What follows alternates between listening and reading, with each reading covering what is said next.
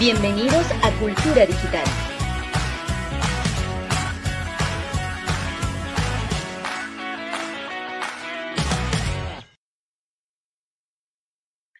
Soy Sandro Marcone y esto es culturadigital.p en su temporada 2023. Bienvenidos todas, bienvenidos todos. Como ustedes saben, el programa se estrena los martes a las 6 pm. Hay gente que nos ve en ese momento en vivo eh, y tratamos de estar ahí todos los que participamos en el programa para contestar preguntas, pero luego, por supuesto, que se puede ver también de manera asíncrona. Culturadigital.p lleva ya más de 200 programas construyendo pues un espacio que busca visibilizar actores del ecosistema digital en el país eh, más que en una lógica periodística en donde el entrevistado pues se ve acosado por el tiempo, ¿no? En el programa nos gusta pensar que los dejamos explayarse, ¿no? los dejamos explicar cosas que a veces son difíciles de explicar, ¿no? En un minuto y medio. Eh, no se olviden que nos pueden escribir al correo electrónico eh, smarcone.culturadigital.p para plantear eh, iniciativas, para sugerir temas e incluso también para recomendar algún invitado al programa. Bienvenido, Mesías. Mesías Guevara, como muchos de ustedes sabrán, ha sido congresista de la, República, también ha sido gobernador regional en Cajamarca, pero en general la razón por la que el programa tenía interés de conversar con él es porque, como se lo comentaba hace unos instantes, eh, pues en estos más de 20 años que me dedico al tema, ¿no? había, hay pocos políticos a los que se les que tenía que, eh, digamos, a los que no se les tenía que explicar, ¿no? ¿Qué era Internet? Sino todo lo contrario. Entonces, un gusto, Mesías, que estés en el programa, ¿no? Bienvenido. Sandro, muy buenos días, muchas gracias. por tu intermedio, eh, recibo el saludo desde acá de Cajamarca y también para todo el pueblo peruano que nos está viendo y escuchando. Buenísimo. Como, como comentábamos, como decías al inicio, o sea, antes de entrar a, a, cámaras, digamos, podríamos pasarnos la vida conversando, ¿no? Porque habrían tantos temas que se pueden, se pueden poner sobre la mesa. Pero quería, quería hacer énfasis en una cosa importante que sucede en tu periodo congresal, Mesías, que tiene que ver con la ley de banda ancha, ¿no? De los que tú fuiste, entiendo, eh, un promotor, ¿no? Entonces quería saber, contar, ver cómo, cómo ves, cómo ves cuál es el balance que tú le, le, des a esto, ¿no? O si estoy equivocado y si tú no, no participaste eh, de esa gesta. No, mira, Sandro, eh, en primer lugar, fíjate, como tú lo acabas de decir, eh, en mi caso, yo vengo, mejor dicho, no vengo, sino he estado siempre involucrado en el tema de las TIC. yo vengo de, la, de los telecos, de los viejos telecos, entre comillas. Eh, yo yo eh, eh, soy ingeniero electrónico, vine por Inictel, Uni, de ahí también por Lucent Technologies, y es por eso que siempre he estado involucrado y eso para mí es una, un desafío en nuestro país de volverlo en una realidad. Y efectivamente, cuando fui congresista, yo ya llegué con esa, con esa experiencia eh, tanto como profesor universitario y también como gerente de empresas tecnológicas. Y dije que lo que hay que hacer acá es promover la ley de banda ancha y lo hicimos con, con el Ministerio de Transportes y Comunicaciones de manera conjunta. Pero no solamente la ley de banda ancha, Sandro, fíjate que es bueno que también pongamos los reflectores en otra ley que es la ley de competencia de telefonía móvil, donde se crearon los modelos OMB y el modelo OIMR, es decir, los operadores virtuales.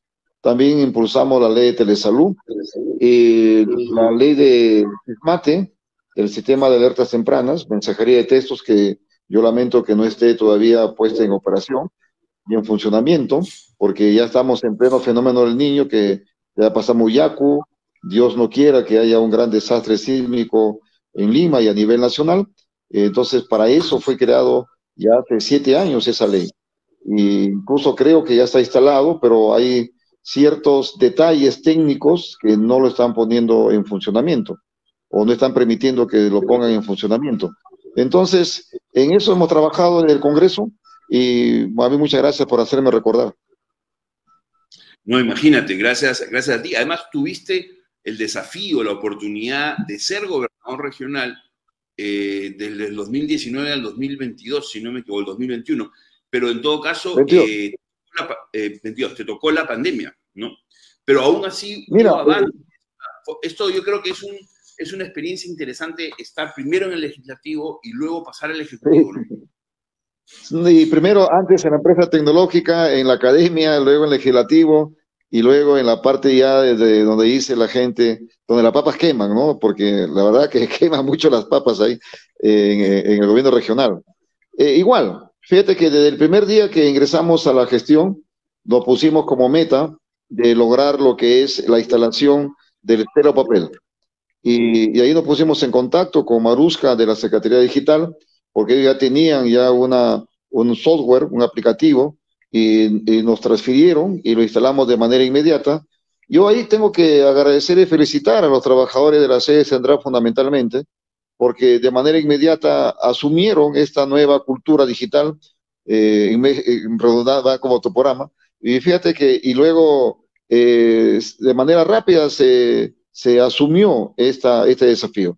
Y de tal manera que pusimos el cero papel, la firma digital, el trámite digital, de tal manera que cuando vino el COVID, eh, no nos encontró, digamos, des, eh, desprotegidos, al contrario, ya nos sirvió para poder atender las, lo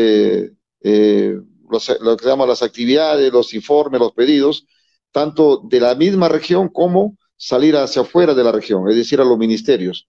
Y, ahí fíjate que cuando ya le pedíamos también el código fuente a Lima, eh, por diversas razones no nos dieron el código fuente, con el equipo propio de aquí de Cajamarca, desarrollamos nuestro propio código fuente.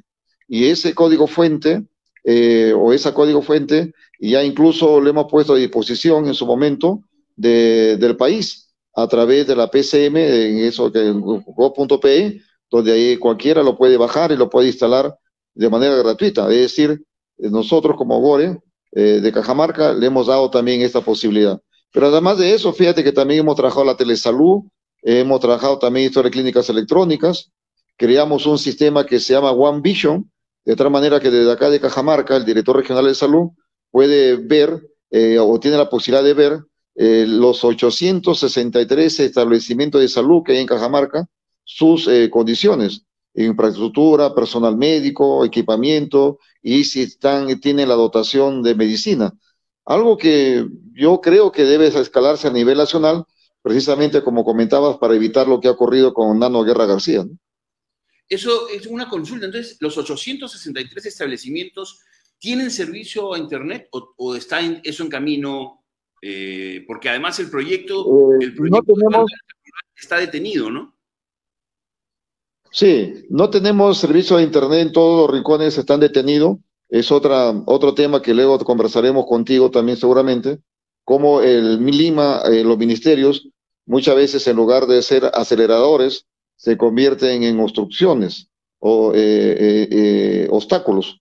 Y eso es lo que ha ocurrido aquí en Cajamarca, tanto aquí en Tumbes y en Piura, porque la empresa que estaba a cargo resolvió contrato con el Ministerio de Transportes y Comunicaciones, o al revés, pero la obra se detuvo. Lo que pasa es que nosotros, eh, con este sistema, también hemos, hemos hecho que las operadoras, donde tienen cobertura, también nos brinden el servicio. Es decir, que hemos movido cierto dinero para contratar el servicio de Internet eh, para ver eh, cómo está. Y por otro lado, también ellos pueden, digamos, eh, actualizar su información eh, de otra manera, eh, offline, digamos, fuera de línea, y nosotros de acá lo podemos ver cómo está toda su plataforma. Clarísimo, hay como, digamos, efectivamente la, la conectividad 100% en línea no es la el único tipo de conectividad que existe, ¿no es cierto? Y el acceso a Internet, a veces igualamos acceso a Internet con conectividad. Y podrías tener interconectadas todas las postas sin necesidad de que nadie ahí pueda usar Facebook, ¿no? Pero están todas interconectadas. Y podría haber un sistema, ¿no? Que permite monitorear y saber si está o no el médico en la posta cuando debe estar, ¿no? O establecer protocolos eh, en mención al caso del lamentable fallecimiento de, de, congresista Guerra García. Podría, podría establecerse protocolos para que en cualquier hora del día, en cualquier hora de la madrugada, una videoconferencia con un doctor al que se le despierte en su casa. ¿no? Y por supuesto que no va a reemplazar la presencia física, pero eh, podría dar indicaciones fundamentales, ¿no? No trasladar, no mover, hacer tal, ¿no? Digamos, hay, hay muchísimo potencial detrás de esto, pero quería recoger algo que habías planteado, Mesías, porque hay una narrativa, ¿no? Que desconfía y que cuestiona permanentemente la descentralización, ¿no?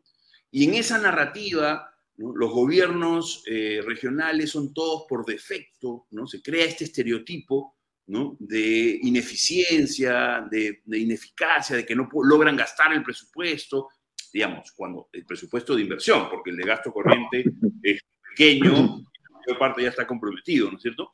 Entonces yo sí quería, digamos, contar con tu opinión, con, lo que te tocó vivir en términos de eh, qué cosas son también problemas del gobierno nacional, ¿cierto? Y no solo del gobierno regional, qué desafíos tuviste sobre todo en lo digital, ¿no? porque a veces pensamos y esperamos que el gobierno nacional tiene que liderar esto y me parece que esa es una perspectiva no necesariamente acertada.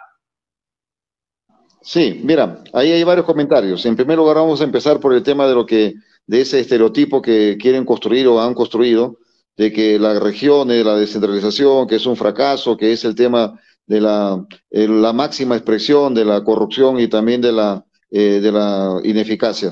Fíjate que son narrativas muy interesadas y yo a veces digo, el domingo último estuve en Canal N una, una conversación con un congresista y un ex ministro de Economía, cuando yo le decía de que eh, muchas veces se habla por desconocimiento de lo que realmente pasa en las regiones a nivel nacional.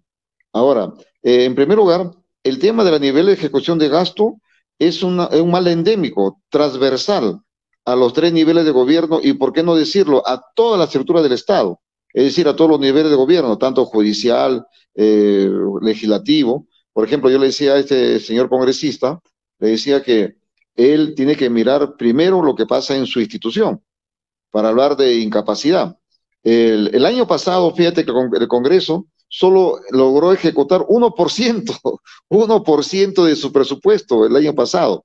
Y este año eh, ya estamos ya prácticamente en el décimo mes, eh, apenas han gastado entre 20 a 22% de todo su presupuesto. Por lo tanto, eh, no es tan cierto que el tema de cuando quieran medir el nivel de ejecución. Por otro lado, cuando desde Lima o ciertos personajes quieren decir de que la evaluación única para un gobierno regional o un gobernador es a través del nivel de ejecución. Fíjate que el nivel de ejecución es una parte de lo que es eh, la gestión pública. Es decir, eh, ellos están viendo que eso, eso, es lo que es inversión pública, pero la inversión pública es una, un elemento de toda la gestión en su conjunto. Entonces, para evaluar si la descentralización va bien o va mal, tienes que evaluar todo, no solamente el tema de la inversión. Ahora, el tema de la inversión está a cargo de un sector de los gobiernos regionales y los municipios que si, vas a, si vamos a, evaluar a la descentralización, a los gobernadores a través de la inversión pública, del nivel de ejecución del gasto público, entonces mejor no elijamos gobernadores, no elijamos alcaldes y contratemos a un gerente que se encargue, a un gerente de infraestructura que se encargue de hacer todo ese gasto. Por lo tanto, ahí hay otra desinformación. Y el otro tema, que hay que decirlo, Sandro, hay mucho desconocimiento de cómo funciona el Estado, el gobierno. Fíjate que el, gobierno nacional tiene su propio problema, los gobiernos regionales también, los municipios también, y, ahí hay que hacer una gran reforma. Eh, eh, hay un círculo vicioso de tal manera que hace que estos tres niveles de gobierno no estén trabajando de manera eh, coordinada. Por ejemplo, los ministerios en las regiones tienen, yo siempre hablo una palabra, acantonados, muchas oficinas que generan un paralelismo a las regiones. Por ejemplo, aquí en Cajamarca tenemos la Dirección Regional de Vivienda, pero también de manera paralela tenemos el Centro de Atención al Ciudadano del Ministerio de Vivienda. Tenemos la Dirección Regional de Transportes, pero también tenemos Provía descentralizado y Provía nacional. Tenemos la Dirección Regional de Agricultura, de manera paralela tenemos a tenemos a CERFOR, tenemos a Rural, el PCI, es decir, todas. Por lo tanto, hay un paralelismo. Y por otro lado, tenemos la Dirección Regional de, Trabajo, pero tenemos a SUNAFIL. Entonces, como que hay una superposición de funciones eh, de los, del nacional con lo regional. Por lo tanto, eh, cuando muchos dicen incluso hay que recentralizar las, las, competencias. Oye, ya muchos están centralizadas, o sea que no necesitas hacerlo. Por lo tanto, ahí hay un tema. Y en el tema digital, eh, fíjate que ahí hay como especie de un monopolio. Todo está a cargo del gobierno nacional, a través del Ministerio de Transportes y Comunicaciones, eh, Viceministerio y Pronatel, y el tema relacionado con la Secretaría de la PCM, Digital de Transformación Digital.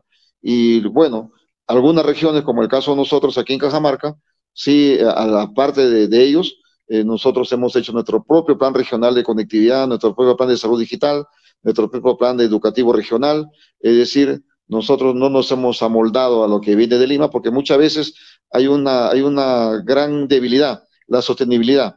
Por ejemplo, fíjate que en, lo caso de Pronatel, desde el 21 hasta hoy, creo que hay como 10 directores de Pronatel que son los encargados de la conectividad. En el caso de, de, la Secretaría Digital, también recientemente acaban de cambiar, hay mucha inestabilidad eh, allá en Lima y eso perjudica también a las regiones y a los municipios.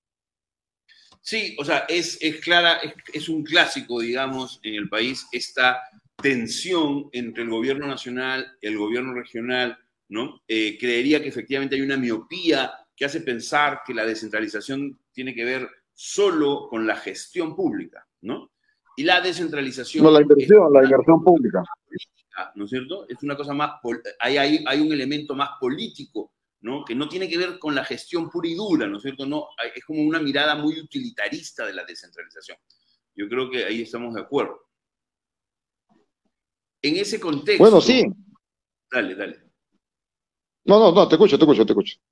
Sí, en ese, en ese contexto creo que hay cosas rescatables, ¿no? Me parece que eh, la continuidad que tuvo la Secretaría de Gobierno Digital, Gobierno y Transformación Digital fue bueno lamentablemente ya terminó, pero eh, fueron varios años, fueron, si no me equivoco, 10 eh, años o un poco más de 10 años en que, o casi 10 años en realidad, en que Maruska Chocobar estuvo a cargo, ¿no? Y, claro, todo es perfectible, por supuesto, pero eh, la continuidad era un elemento importante.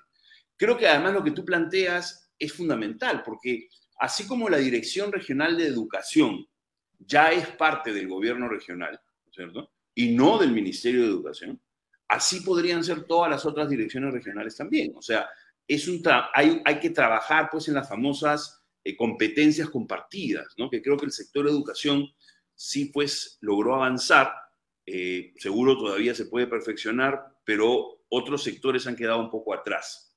En relación, en relación a lo digital es interesante lo que planteas, ¿no? porque de repente es un modelo distinto, en vez de pensar que la rectoría tiene que dictar línea, ¿no es cierto? Y decirle a las regiones y a los municipios qué hacer o cómo hacer, ¿no? Eh, en verdad, eh, de repente el camino es dejar que los municipios y las regiones tengan sus iniciativas y más bien acompañarlas, hacerles asistencia técnica cuando sea necesario, porque podría no ser necesario. ¿no? Ese es el modelo que entiendo usaste o con el que trabajaste durante tu periodo de gobernador regional. Claro, lo que pasa es que yo, entre comillas, me declaré en rebeldía, ¿no? Porque yo mismo de acá en Cajamarca, eh, eh, claro, por, la, por mi formación profesional, eh, incluso desarrollé un ecosistema digital. Y luego también lancé ante, ante, Produce lo que era un sitio digital. mi concepción es de que en la matriz productiva regional y nacional debe haber un componente de desarrollo del software, es decir, lo que, se llama la industria de la mente, para de esa manera consolidar nuevas actividades eh, que vayan más allá incluso de lo tradicional. Eh, porque si a mí me preguntas cuál sería el modelo económico que, que el Perú debe tener, para mí es un, modelo económico que se sustente en el conocimiento, y lo cual va a ser, eh, sin lugar a dudas, la investigación, el desarrollo, la ciencia y la tecnología, y que tenga como soporte lo que es la digitalización permanente y constante. Entonces yo ahí me declaré en rebeldía, entre comillas, porque fíjate que en el Perú, el tema digital, que tiene un sustento fundamental en lo que es la conectividad, porque si no hay conectividad no habría lo que es un tema de, solamente se generaría ciertas brechas entre las regiones y Lima, eh, donde en Lima sí hay una relativa eh, conectividad más alta, no es óptima, no es buena tampoco, hay que decirlo, eh, no es la, la, ideal, pero hay un buen mejor servicio, mejor conectividad. Pero fíjate que ahí viene el tema en el sentido de que la digitalización tiene que darse de manera muy, eh, de manera, digamos, bidireccional, es decir, de arriba hacia abajo y de abajo hacia arriba, porque eh, cada región tiene su propia dinámica. Ahora, eh, en el caso de las regiones, siempre hay que tener en cuenta que, a nivel nacional también los servicios públicos están concesionados. Por, por eso hay, hay que romper un paradigma. Es decir, que una cosa es el servicio público concesionado hacia las operadoras, pero otra cosa es el desarrollo de contenidos, otra cosa es el tema de aplicaciones, por ejemplo, la telesalud. Eh, sería espectacular y brillante que todas las operadoras, ya sea satélite, a través de satélite o a través de lo que es wireless o a través de lo que es el tema relacionado con fibra óptica, se llegue a todos los rincones del Perú. Pero además de eso, hay que ya desarrollar aplicativos. Por ejemplo, en el tema de salud, historia de clínicas electrónicas, hacer un hospital digital, al nivel de los municipios, los smart cities, es decir, las ciudades digitales, que, alguien, que le corresponde única y exclusivamente a los municipios. Los municipios son los dueños de la ciudad, no, no es el gobierno regional y no es el gobierno nacional, sino es el alcalde, que es el, que, el, eh, el líder de su ciudad. Y por tanto ahí también hay que darle las competencias y es por eso que eh, hay que ser disruptivos ahí, mi querido Sandro, para hacer que haya una sensibilización profunda de la importancia que tiene la transformación digital eh, que se sustente en los dos, en las dos eh, pilares, el TI y la conectividad propiamente dicha. Sí, y, claro, hay pues esta mirada, ¿no? Todo el tiempo, al menos en educación, en realidad no estoy al tanto si en salud también, pero al menos en educación, cuando uno quiere ver las mejores prácticas de la región, encuentra en Uruguay ¿no? Eh, el, el, el, ejemplo, ¿no es cierto? en términos de conectividad de escuelas, en términos de desarrollo de contenidos, en términos de innovación. Uruguay siempre termina siendo un referente. Y ahí, digamos, cuando he tenido oportunidad de conversar con algún, con algún gestor público de ese país, hay un elemento que sale recurrentemente, ¿no? que creo que vale la pena ponerlo sobre la mesa, aunque aquí hablar de exoneración tributaria es como decir una lisura. ¿no? Pero es eso, ¿no es cierto? En Uruguay, lo que tú decías en, la industria de la mente, ¿no es cierto? En Uruguay, los desarrolladores de software, el, sector digital, tiene exoneraciones tributarias. Eh, ese no será un camino, o sea, podrá, ¿cuál es en la balanza que se puede poner ¿no? Eh, entre el, el, perjuicio de una exoneración tributaria o el potencial perjuicio de una exoneración tributaria versus el beneficio, ¿no? ¿Tú qué tienes, tienes, has pensado el tema? ¿Tienes una opinión creada respecto a eso?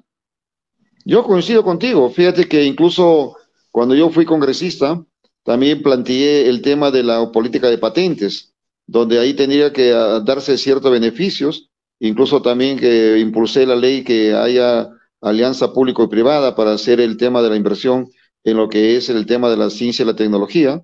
Y eso es una ley que está dada, fíjate. Y la patente sí me la observaron, porque tenían que ver con el tema de los costos. Ahora, el tema de eh, incluso de las exenciones tributarias propiamente dichas, fíjate que tiene que verse no solo en el desarrollo del software, eh, sino también en la adquisición de los dispositivos.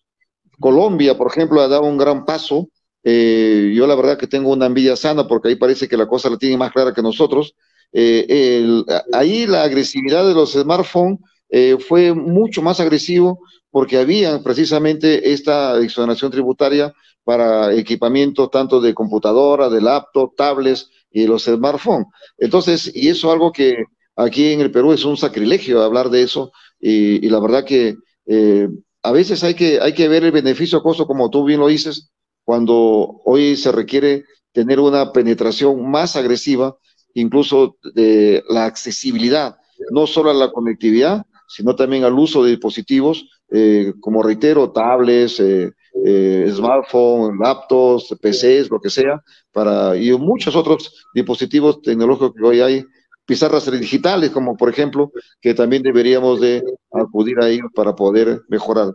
Eso hay que manejarlo con bastante cuidado, con bastante seriedad, y, pero sí estoy de acuerdo que debería darse. Colombia ya lo viene haciendo hace mucho tiempo atrás, creo que Chile también. Bueno, lo acaba de mencionar a Uruguay, y es por eso que eh, nos guste o no nos guste, tenemos que aceptar que Uruguay está varios pasos adelante que nosotros. Totalmente, ¿no? Yo creo que tienes razón, Colombia también es un buen ejemplo de política, digamos, de gestión pública, de, políticas públicas digitales, ¿no? Eh, y, digamos, y claro, y tienes total razón, o sea, mirando estadística de penetración de computadora, ¿no? En hogares, el Perú está en la cola de América Latina, ¿no? Tenemos, eh, eh, lo último que recuerdo es 30% de hogares del país con al menos una computadora. Y aunque efectivamente los smartphones son maravillosos para muchas cosas, hay que entender que los dispositivos son distintos para distintos usos. Una familia no puede, digamos, si lo hemos visto en pandemia, ¿no es cierto? La limitación que tiene pues una familia que tiene un smartphone, ¿no? Y hay un estudiante universitario, dos padres que trabajan, por decir, ¿no es cierto? Por ejemplificar una familia y, digamos, eh, una estructura completa, clásica, ¿no? Y tres hijos, tres hijos eh, estudiando, ¿no? ¿Cómo hacen con un solo móvil, ¿no? Y sin una computadora, ni desktop, ni laptop. Es decir, entonces hay límites, pues, a lo que la penetración por móviles, y a veces nos dejamos llevar por estas cifras en donde queda claro que hay más móviles que habitantes en el Perú, ¿no? Pero cuando eso se traduce a penetración en equipamiento nos damos cuenta que ahí estamos al debe, ¿no? El debe, el debe es altísimo, hay mucha, mucha brecha ahí. Hay mucha brecha, hay, mucha, eh, hay, una distancia grande y ahí también hay un manejo equivocado de la información. Cuando la estadística, perdón, cuando alegremente decimos, mira, ya tenemos 130% eh, de, por ciento de teléfonos móviles, cuando, claro, eh, hay muchos que tienen dos teléfonos, tres teléfonos por las familias mismos, porque hay que tener en cuenta que ahora la comunicación se ha vuelto más personalizada, muy personalizada. De tal manera que, por ejemplo, en tu casa, eh, no sé cuántos serán, serán cinco, supongamos, hay cinco móviles y cada quien ya tiene su propia, su propia comunicación. Ya antes había un teléfono para toda la familia, había una computadora para toda la familia, pero ahora no. Ahora eh, cada quien tiene su laptop, cada quien tiene su computadora y si trabajan o estudien. Por lo tanto, ese enfoque tiene que cambiarse.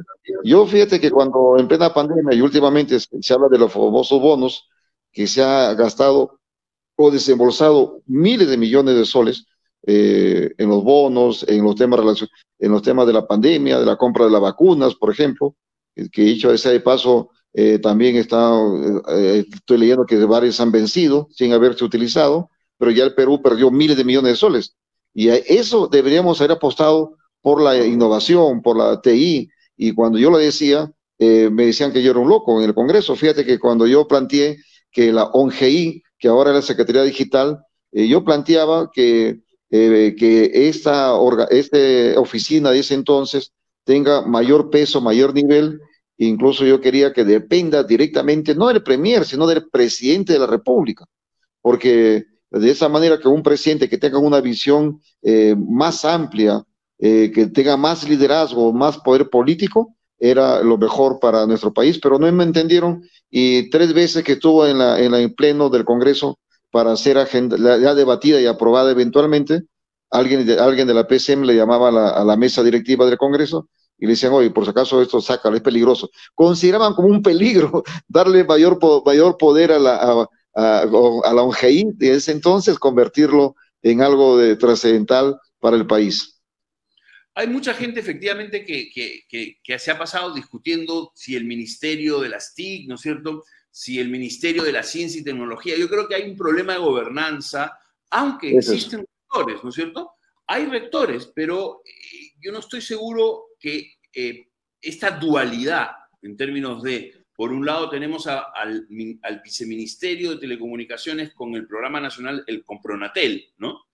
Que claro, el viceministerio de Comunicaciones se diluye en el Ministerio de Transportes y Comunicaciones, ¿no? Cuando el ministro pone del MTC pone un pie en, el, en, el, ministerio, la agenda de transporte es tan grande, tan millonaria, tan densa, porque estamos hablando de transporte marítimo, terrestre, ¿no es cierto? O sea, es, es un mundo, ¿no? Que la de telecomunicaciones se invisibiliza, ¿no es cierto? Siendo fundamental también para el país, el viceministro de Comunicaciones es el, hijo menor, ¿no es cierto?, del ministro del, en el MTC. Eso, es un problema endémico también. Creo que lo menos, al menos deberíamos sacar comunicaciones, separar comunicaciones y transporte. Creo que eso es lo mínimo que deberíamos hacer. Pero también concuerdo contigo porque el modelo en Uruguay, el modelo en Brasil, es de una instancia, ¿no? Pero no solo una instancia de infraestructura, porque ahí sí estamos de acuerdo. Si se trata de promover infraestructura de telecomunicaciones, el viceministerio de Comunicaciones lo puede hacer, pero es mucho más que eso, ¿cierto? El modelo de acceso, uso, apropiación, sostenibilidad nos lleva a pensar que la agenda digital podría ser manejada por una organización como no se puede por la LOPE, por la Ley de Operación del Poder Ejecutivo, ¿no es cierto?, crear una instancia directa al presidente, pero sí se puede crear un órgano constitucional. O sea, sí podríamos pensar en un organismo tipo el BCR, tipo el Banco de la Nación, ¿no es cierto?, hay, sí hay modelos que se podrían usar con mucha autonomía, mucha independencia, y eso podría valer la pena, ¿no? Y eso me abre, digamos, porque hay, eh, es claro que la conectividad y el equipamiento son condiciones necesarias. No son suficientes, ¿no? Porque alguien tiene que estar al mismo tiempo pensando en el desarrollo de capacidades, en la innovación, como tú decías, ¿no? En, en muchísimas cosas. Y eso me abre la puerta a preguntarte eh, por este comité multisectorial o multidisciplinario de planificación digital que acaba de crearse plan. Entiendo que tú lideras. Sí, mira, eh, precisamente por esa, lo que tú acabas de manifestar, en la que eh, hay un tema, el desarrollo de, de las capacidades, habilidades, el tema del conocimiento, eh, de la, lo que significa eh, el manejo, por ejemplo, de iCloud, ¿no? el manejo de lo que significa eh, blockchain, inteligencia artificial, que eso está prácticamente liderado por hoy, manejado por la Secretaría de Transformación Digital. Y, y, por otro lado está el tema relacionado de Pronatel, el propio Viceministerio de Comunicaciones, que tiene la obligación de expandir lo que es el tema de, de la conectividad propia. Entonces, por eso eh, sin embargo, notamos que ambos hay mucha discusión, como que no se ven, como que no quieren conversar. Eh, y ambos son importantes, ambos son necesarios, pero son, no son excluyentes. Y, pero sin embargo, hoy el debate es que eh, no quieren conversar amablemente, amigablemente, y es por eso que en una de las del Consejo Directivo de, de CEPLAN viendo la preocupación que hay a nivel nacional, eh, dijimos, oye, acá tenemos que hacer algo como CEPLAN, porque somos CEPLAN. y la ley nos dice que tenemos que hacer algo, eh, una política de digital eh, o de planificación, en este caso digital. Y entonces dijimos, hay que formar esta mesa de coordinación para crear un espacio para poder de esa manera hacer que las dos interactúen. en el entendido que la infraestructura TIC la infraestructura TI, como nosotros le llamamos, eh, tiene dos patas. Eh, una, que es el TI, donde está la Secretaría Digital ya con su política general de gobierno, incluso que ya fue aprobado, y el otro que es el Pronatel y Viceministerio de Comunicaciones, que tiene que ver toda la conectividad, donde ahí incluso, eh, Sandro, no solamente está el Ministerio de Transportes y Comunicaciones, sino hay otros actores por ejemplo, están las operadoras de telecomunicaciones que dan el servicio público, son empresas privadas, pero dan un servicio público. Está OCITEL, que es el encargado de regular eh, y promover las inversiones. Está la propia, propia eh, Proinversión, que es el que hace la licitación del espacio radioeléctrico. Están las tecnológicas como Google, eh, perdón, sí, Google también, Microsoft, está Huawei, está, está Claro, bueno, está Intel, está Cisco, Nokia, entonces, todos estos actores y la academia también, que tiene que estar ahí metido. Mira el universo que hay para conseguir lo que es la conectividad. Y en el otro lado está el, el TI, todas también las tecnológicas, la, academia. Y por lo tanto, este modelo, eh, con, las, con esta mesa de coordinación multidisciplinaria, buscamos eso.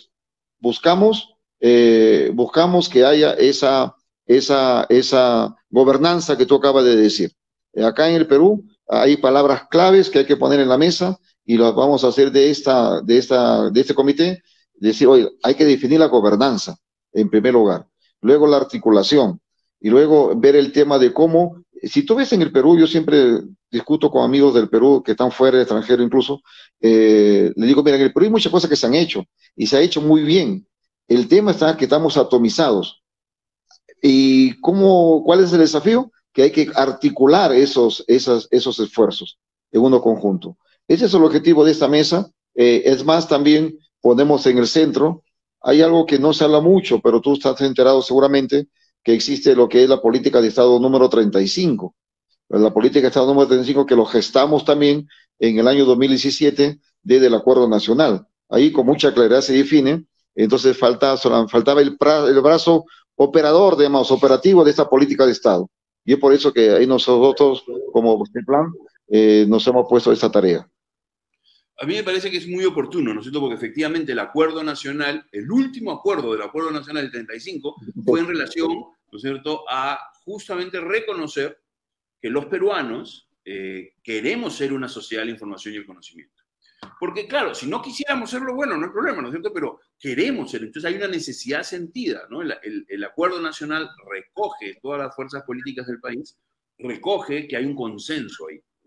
Pero no solamente eso, hace menos de 15 días se ha hecho una reforma constitucional, ¿no? Y en donde se menciona declarativamente, por el momento, ¿no? Eh, la necesidad del Internet libre, a mí me parece un acierto que se haya usado el concepto de Internet libre y no solo de Internet.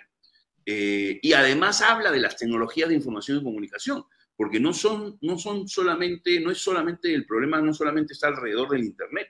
Tenemos problemas en radio y televisión también, ¿cierto? Es decir, niños que caminan tres o cuatro horas para poder tener señal de radio, ¿no es cierto? Ni siquiera acceso a Internet. Eh, y ese, es interesante lo que tú decías de cómo en el Perú nos estamos atomizando en relación a lo digital, cuando en realidad lo que uno aprende, y tú lo debes saber perfectamente como ingeniero, lo primero que uno aprende cuando nace el Internet es el fenómeno de convergencia, ¿cierto? Cómo empiezan a hacer convergencia las tecnologías, a hacer convergencia las, eh, las empresas. La, plataforma, las, plataformas. Las plataformas, todo tiende a ser convergencia, ¿no? Es decir, todo pasa por un mismo, ¿no? Por un mismo protocolo, ¿no? Eh, parte de la digitalización tiene que ver justamente con la convergencia. Y, pareciera que en lo digital no estamos convergiendo. No, incluso ahora, ahora lo que tenemos que hablar ya es de hiper, hiper ya convergencia ya. O sea que ya no la convergencia, por ejemplo, en la finales de la, década del 90, eh, había el debate entre la red de voz y la red de datos. Entonces ahí, en ese entonces, estaba en Lucent Technologies y se, desde ya de, de Estados Unidos, de Murray Hill, en los laboratorios Bell se desarrolló lo que era el SOC Switch. El SOC Switch, su tarea era hacer que converjan las redes de voz y datos y se constituyó la red de nueva generación, las de la Next Generation Networks, para ver de esa manera eh, hacer esa convergencia. Ya se viene, pero ahora ya hablamos de otro, de hacer la hiperconvergencia.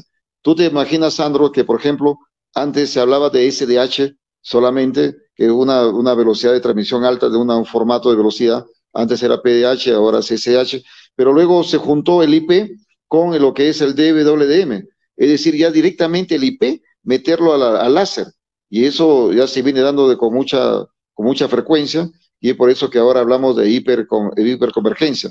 En relación a la norma que se acaba de aprobar, te comento que yo fui, creo, no sé, eh, eh, no sé si me equivoco, cuando fui congresista también presenté un proyecto de ley para que se declare derecho fundamental el, Internet en el Perú, junto con el agua y la luz.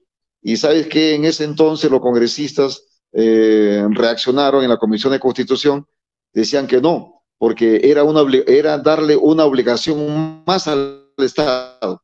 Oye, ¿cómo? Eso es lo que uno no entiende las cosas. A veces no sé si la gente actúa por ignorancia o actúa por desconocimiento o por interés.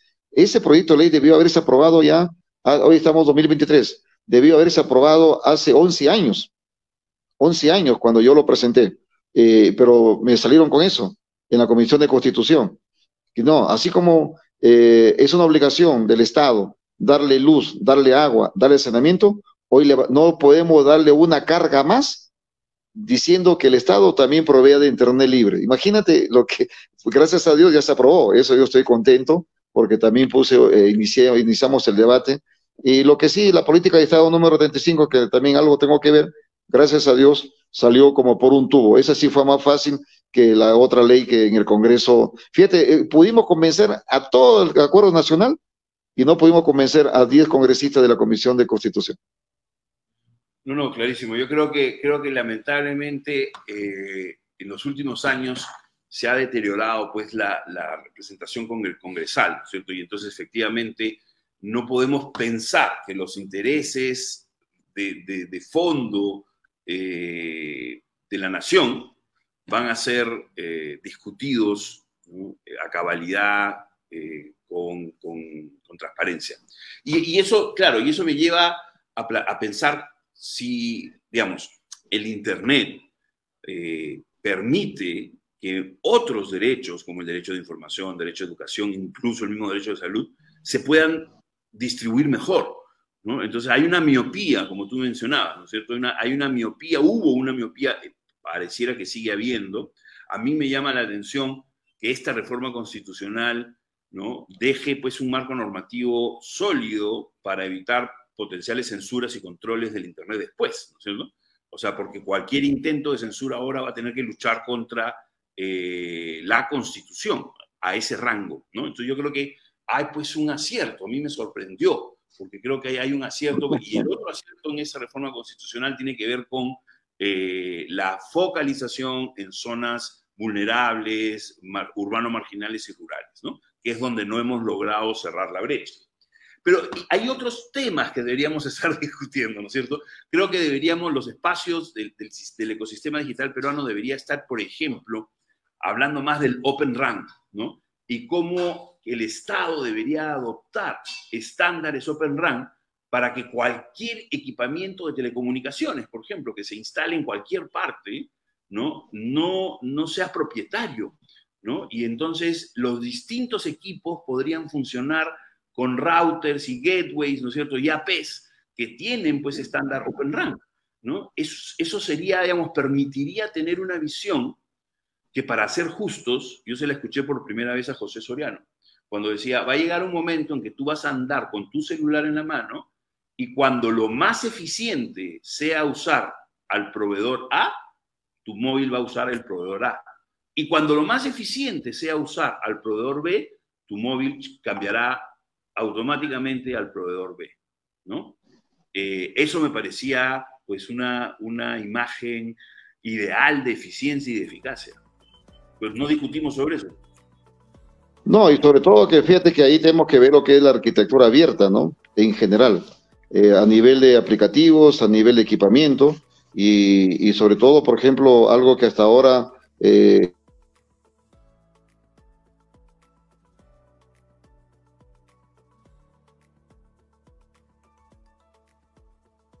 hay que ponerlo un, ejemplo más. Yo te perdí por unos segundos, solamente para que sepas que hay algunas cosas que no escuchemos. No, sí, te decía de que, por ejemplo, el tema relacionado de que eh, algo que hoy está abocado y que nos ve el tema de, lo que es eh, eh, cuando no es, o mejor dicho, cuando todo actúa con algo propietario y cerrado, son las sectores clínicas electrónicas, que acá en el Perú, cada quien ha metido, está metiendo sector de la clínica electrónica, cuando yo le estoy sugiriendo hace tiempo de que todo sea open source, es decir, que sea una arquitectura abierta, fuente abierta, código abierto, para que todos puedan seguir creciendo y puedan seguir desarrollándose. Y eso es definitivamente eh, muy importante, lo que tú estás hablando, pero fíjate, volviendo ahora al tema, es importante que se sepa que eh, los servicios de telecomunicaciones son servicios públicos brindados por privados, quienes han recibido la concesión para que ellos puedan en brindar el servicio. Y ahí también hay que ser bastante claros. Hay muchas operadoras de telecomunicaciones, por ejemplo, que ganan la banda A, la banda B en celular. Creo que la banda A, no recuerdo muy bien si la banda A es Lima y banda B provincias, eh, lo ganan en provincias y lo ganan para todo el Perú. Pero luego solamente invierten donde eh, hay, según ellos, alta rentabilidad, pero no invierten de manera, eh, digamos, horizontal. Pero ahí también eh, hay que romper paradigmas, porque muchos piensan que en provincias, en las zonas no hay, no hay, no hay, tráfico. Sí hay tráfico. Yo ahí tengo muchas anécdotas que incluso cuando yo era congresista le decía a los amigos operados, oye, pongan acá una celda. No, ahí no hay tráfico. Después ponían una celda y recursa, resulta que a la semana esa celda ya estaba, ya estaba totalmente llena. Eh, entonces, oye, ¿qué pasó? A ver, ese tráfico. Entonces, la comunicación hoy es algo distinto a, los épocas anteriores. Te comento eh, anécdotas. Eh, por ejemplo, eh, la radiodifusión a las zonas más alejadas de, Cajamarca de la provincia, decía, oye, por un comunicado, señores, por si acaso la persona tal dice que tal día, tal hora va a estar a las 10 de la mañana en el puerto Mayeta, ya de Cutervo, así que por favor se invoca a los familiares, ir a recibirlos, a ir a recibirlos. Entonces, ese era que era antes, y, luego ya cuando fuimos avanzando, ya hubo lo que es la, la, servicio que dio Gilat con sus, ¿te Con sus teléfonos, con sus monederos.